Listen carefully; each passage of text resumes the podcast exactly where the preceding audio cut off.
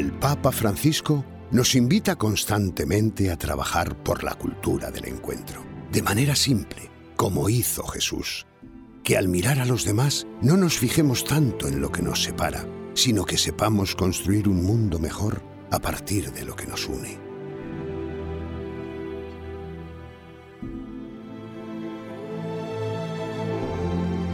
Queridos hermanos y hermanas, todos los muros caen, todos. Sigamos trabajando para construir puentes entre los pueblos. Cuarto puente, el perdón.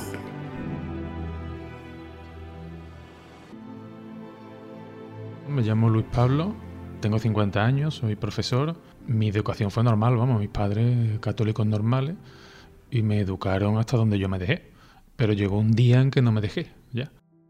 Y empecé a separarme de la iglesia, a plantearme cosas intelectualoides y, dudas de todo tipo.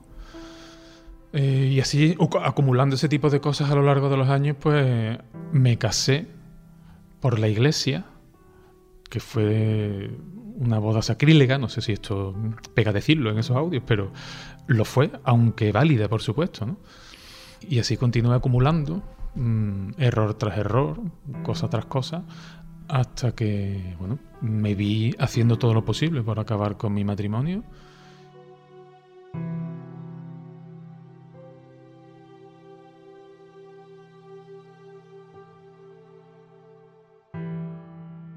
Eh, soy María, Conocí a, Pablo eh, eh, cuando empezamos la, universidad. Después de muchos años ya nos casamos y, cuando teníamos dos, años, dos hijos, pues de sopetón, para mí de sopetón, mm, se me cayó el mundo encima porque me enteré que mm, él estaba viendo a otra mujer.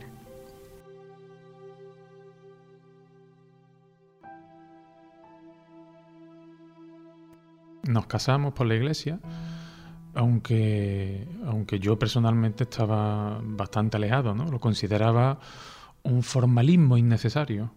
Aún así, pues iniciamos una vida normal y corriente, Yo tengo trabajo de profesor en un cole privado.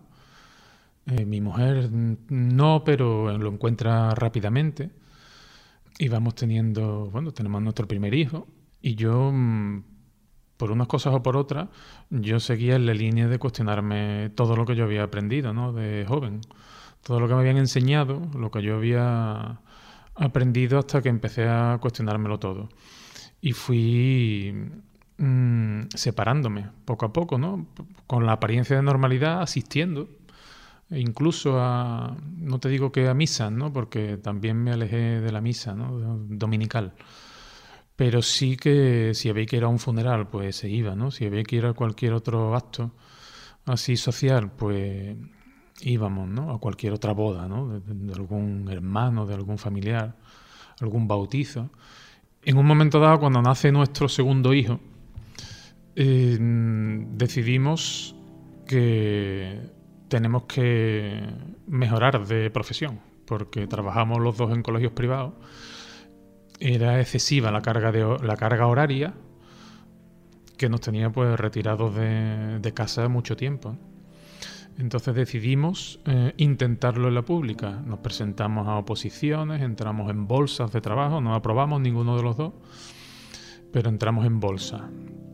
A mi mujer la llaman enseguida, mi mujer sacó un poquito más de nota que yo en las oposiciones y gracias a eso la llamaron enseguida. A mí por, por unas décimas pues tardaron mucho más en llamarme, trabajé mucho menos, empecé a afrontar una serie de, de años de desempleo y en una de esas, durante esos años de desempleo, no era el desempleo total y permanente, ¿no? sino que me llamaban para hacer sustituciones más cortas o más largas y en una de esas sustituciones, pues conocí a una compañera en uno de los institutos en los que estuve. Y bueno, tontamente, por comentarios agradables entre uno y otro, acabamos, acabamos embarcándonos en una relación, pues totalmente al margen, ¿no? Ella estaba casada eh, y pues, totalmente al margen, ¿no? De nuestro matrimonio. Una relación que, que duró unos dos años, unos dos años quizás antes de que se enterara mi esposa, que se enteró por un descuido mío, con un cuaderno donde tenía apuntado una serie de cosas.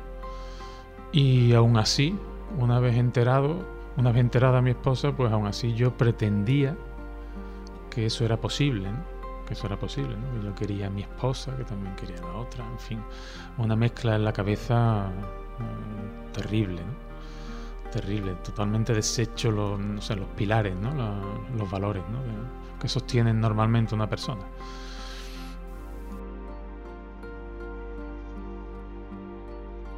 Al principio yo estaba desorientada, verdaderamente no sabía ni por dónde tirar. Mm, después cuando lo hablé con él, porque pues, nosotros la verdad es que habíamos empezado siendo amigos en la universidad, con lo cual teníamos mucho hablado, teníamos mucho, muchas horas de, de conversaciones de todo. Entonces, pues cuando se vio esta situación, empezamos a, yo empecé a hablarlo con, con calma y demás, a ver qué era eso y de dónde venía y, hasta qué punto era eso así. Y bueno, él empecé a observar que él había cambiado mucho. Desde que, desde que yo lo había conocido, pues eh, había cambiado en un montón de cosas y mm, parecía otra persona. Entonces pretendía que él podía querer a dos mujeres a la vez, cosa que en mi cabeza no cabía. Y que él, pues, pues durante un tiempo él decía que él seguía para adelante con las dos y claro, yo eso no, lo aceptaba porque mi manera de pensar pues no, era esa. Entonces, eh, poco a poco, yo lo que fui viendo es que él me mentía porque llegó el momento que me dijo, vale, pues yo la dejo, yo dejo a esta mujer y, y en realidad mm, al poco tiempo descubría que seguía viéndola y seguía con ella. Así sucedió, pues no sé si fueron dos o tres veces durante mm, un par de años. Hasta el punto de que una de las veces que, yo pensé, vamos, que, que ya se había acabado aquello, pues resulta que yo me quedé embarazada por tercera vez.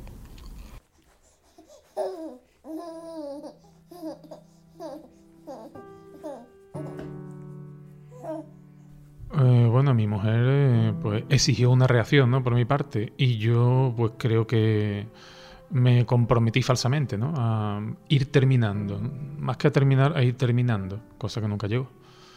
Y así se repitió ese suceso eh, dos o tres veces incluso, ¿no? Y bueno, yo es que confiaba en él, sencillamente. Cada vez que me había ido diciendo que aquello se había acabado, yo me lo creía pero la vez que, ya estaba convencida de que no, que aquello no, se acababa, mm, ya había nacido mi tercera hija. Y nada, en esos días pues decidimos, yo ya no podía más, yo ya dije, bueno, pues hasta aquí hemos llegado después de dos años casi y decidimos separarnos. Aprovechando que yo estaba en ese momento en, bueno, estaba muy lejos, estaba mi destino provisional, la sustitución que estaba haciendo estaba muy lejos, pues aproveché para quedarme a vivir en aquel sitio. El día de la separación definitiva, mm, despidiéndome de mi hijo mediano, pues él mismo me preguntaba qué pasaba, si es que mi amiga me gustaba más que mamá, ¿no? Cosa que ya empezó a, a romperme totalmente por dentro, ¿no? A romperme el corazón. Ese día, cuando yo me iba para ese sitio, lejos de casa, pues yo dejaba a mis dos hijos y a mi mujer embarazada. Y bueno, aún así todavía no se me aclaraba la cabeza, ¿no? A pesar de todas esas circunstancias, pues a pesar de que ese embarazo había venido ya mm, con conocimiento de todo lo que había estado pasando al margen del matrimonio, pues yo todavía no lo tenía claro.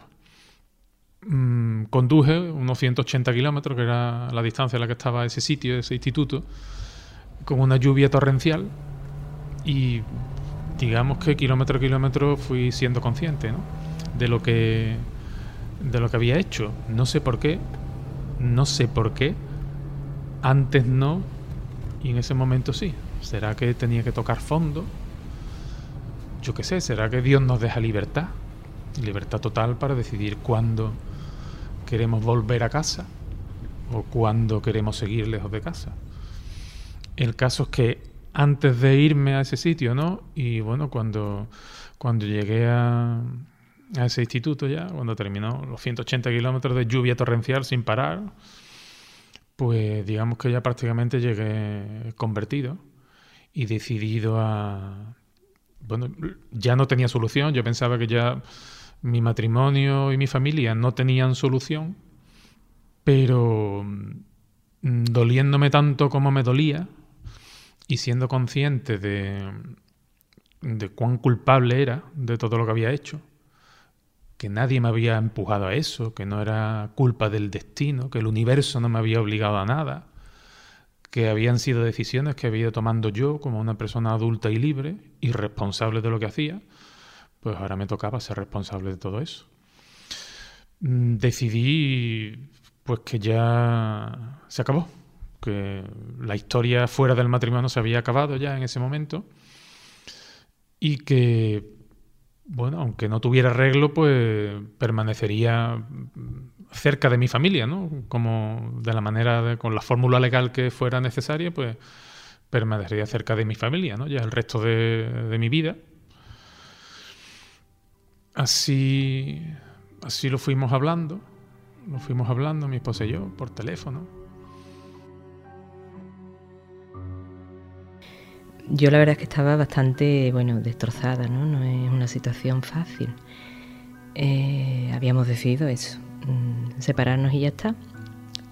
Pero, mm, bueno, pues él trabajaba a muchos kilómetros y empezó viniendo solo los fines de semana. Yo me quedaba con los tres niños y, y poco a poco fue viniendo los fines de semana y yo fui viendo que que si nos separábamos, francamente, ahí mm, no solo era una cuestión de, de perdonarlo ni nada de eso, en esos momentos no era nada de eso, mm, era más un poco el egoísmo, pensar en qué situación iban a, vivir mis hijos, qué es lo que yo no quería para mis hijos, yo no quería que estuvieran de un lado para otro, que tuvieran que estar de mi casa a la casa que él se buscara, que hubiera otras personas que entraran en la vida de mis hijos. Entonces esa parte práctica pesó mucho. También eh, pesó bastante el, hecho de que, bueno, yo empecé a, a, quererlo la primera vez que lo vi y no había dejado de quererlo, nunca. Ni siquiera habiéndome hecho esto, yo no había dejado de quererlo.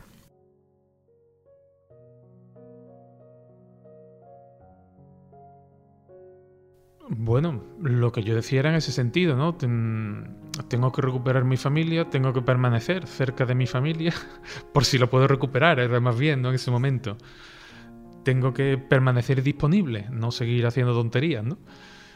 Por si la puedo recuperar. Mm, yo en ese momento eh, creo que tenía bastante claro que era muy difícil, dado que yo había exprimido la situación al máximo, ¿no? Yo a, mi mujer le había sido todo lo infiel que se le puede ser, eh, no sabiéndolo y sabiéndolo ya también.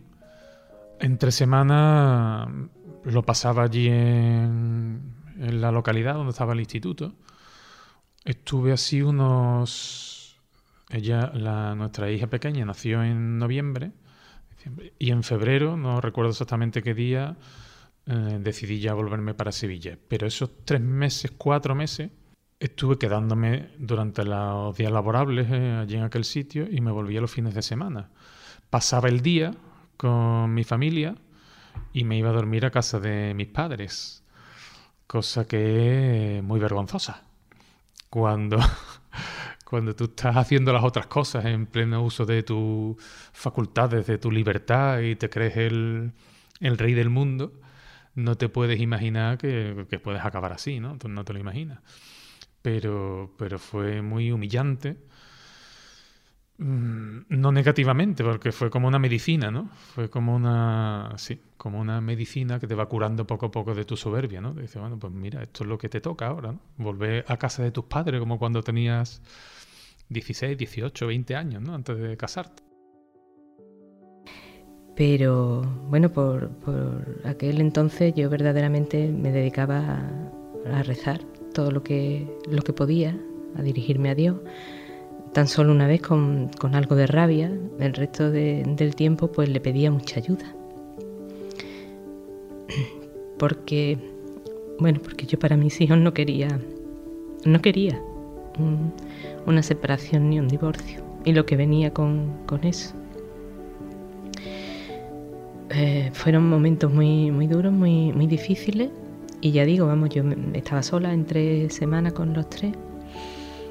Y, supongo que Dios poco a poco me fue soplando un poquito y diciendo que, que lo que me esperaba era eso. Y tan a tiempo que Pablo poco a poco fue pidiéndome perdón, arrepintiéndose de verdad. Al menos, vamos, yo es lo que creía.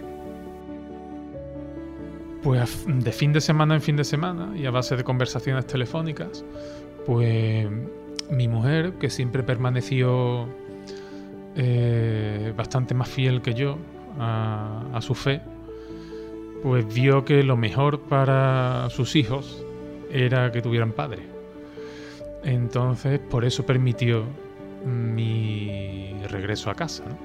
Y empezamos a, otra vez a convivir pero en dormitorios separados. Y así se fue fraguando, claro, entre, entre el regreso a la convivencia, todo lo pasado anterior, ¿no? Y que parecía que la línea, bueno, que yo me mantenía firme ya en, en la línea de, de, querer permanecer con mi familia, ¿no? de querer recuperarla, pues se fue volviendo a fraguar una nueva relación, desde luego no es la misma que teníamos antes, que se había fraguado desde los tiempos de la universidad, que es donde nos conocimos, pero sí mucho más, esta nueva relación fue mucho más sincera, realista y comprometida, con más, con menos fantasía y más amor de verdad más amor voluntario, no enamoramiento que te trae, que te lleva, que, las hormonas te lo revuelven todo. ¿no? Fue una etapa ya en la que seguimos de, de madurez comparado con la anterior.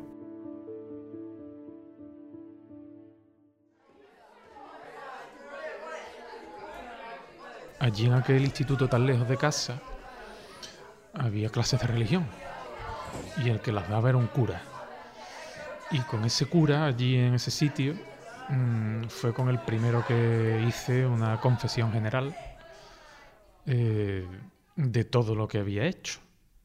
Una confesión general consciente, eh, sobre todo de los grandes titulares, ¿no? de todo lo que yo había ido haciendo, ¿no? del daño que había hecho.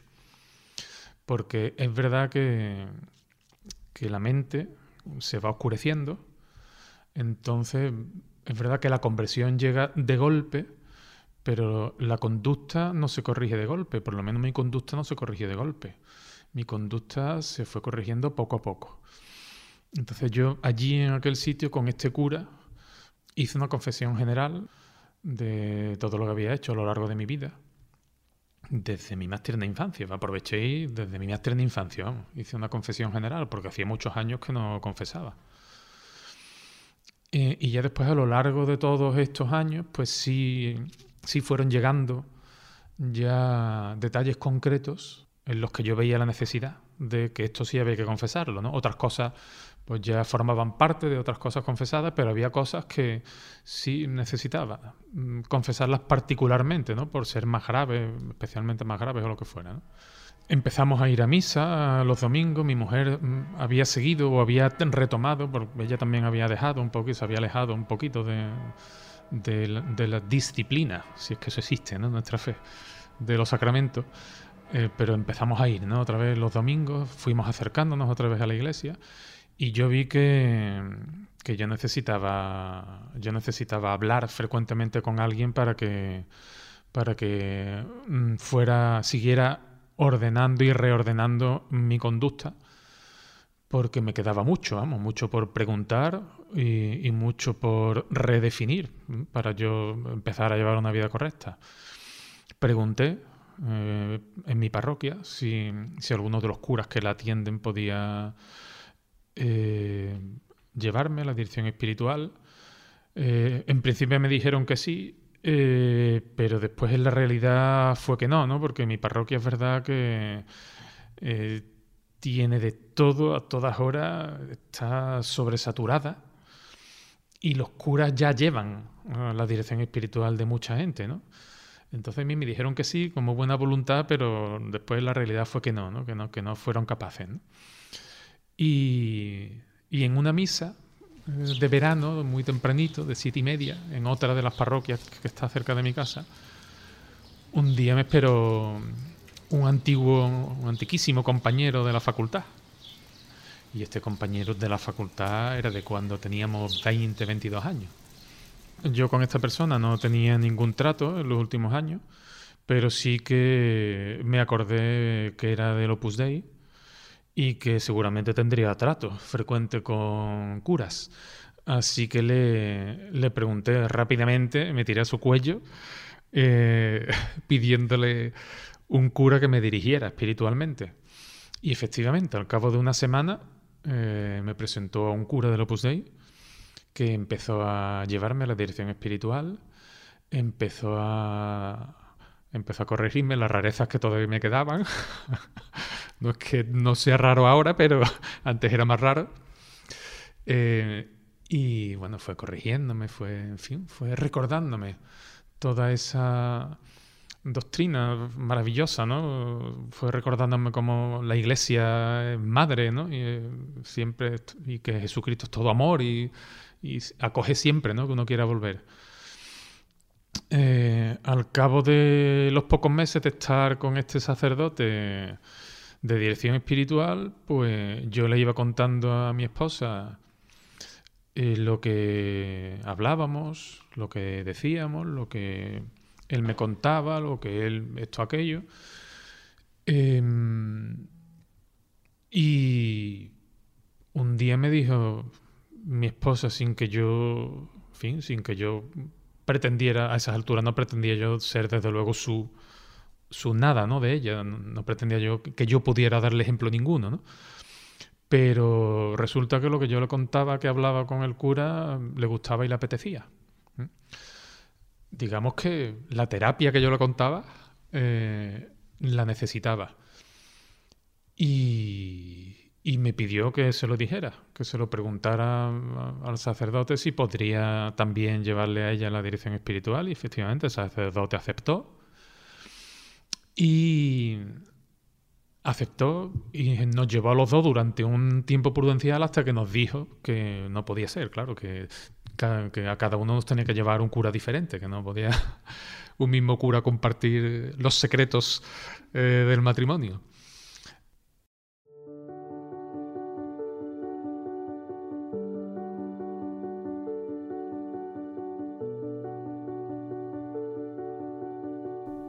Nadie es perfecto, yo no ni soy ninguna santa ni lo era. Entonces es una cosa que, bueno que sucede, que le puede suceder a, muchos matrimonios, porque el desgaste de, la vida, del día a día, y las convivencias con otros y con y, por supuesto con los miembros de la familia, pues es muy difícil.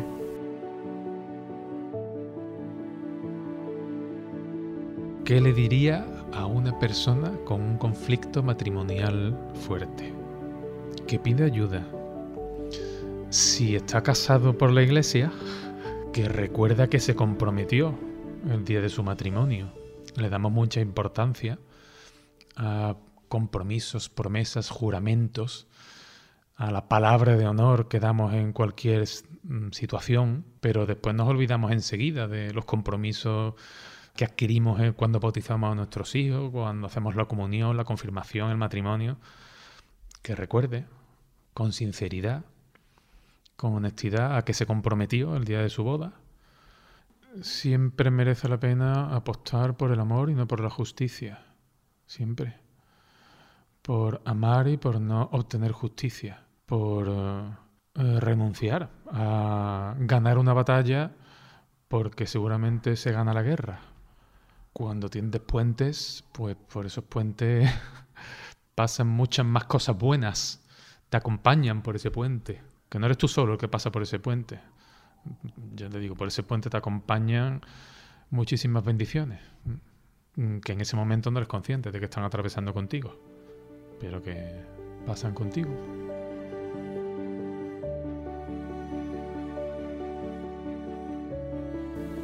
Merece la pena siempre apostar por el otro, siempre y cuando estés convencido de que mm, de quien te estás fiando es de Dios.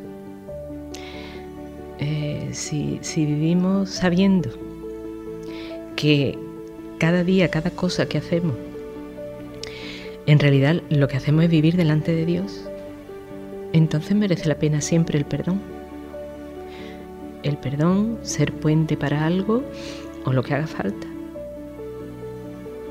merece la pena siempre, porque Dios no, no nos abandona, nunca.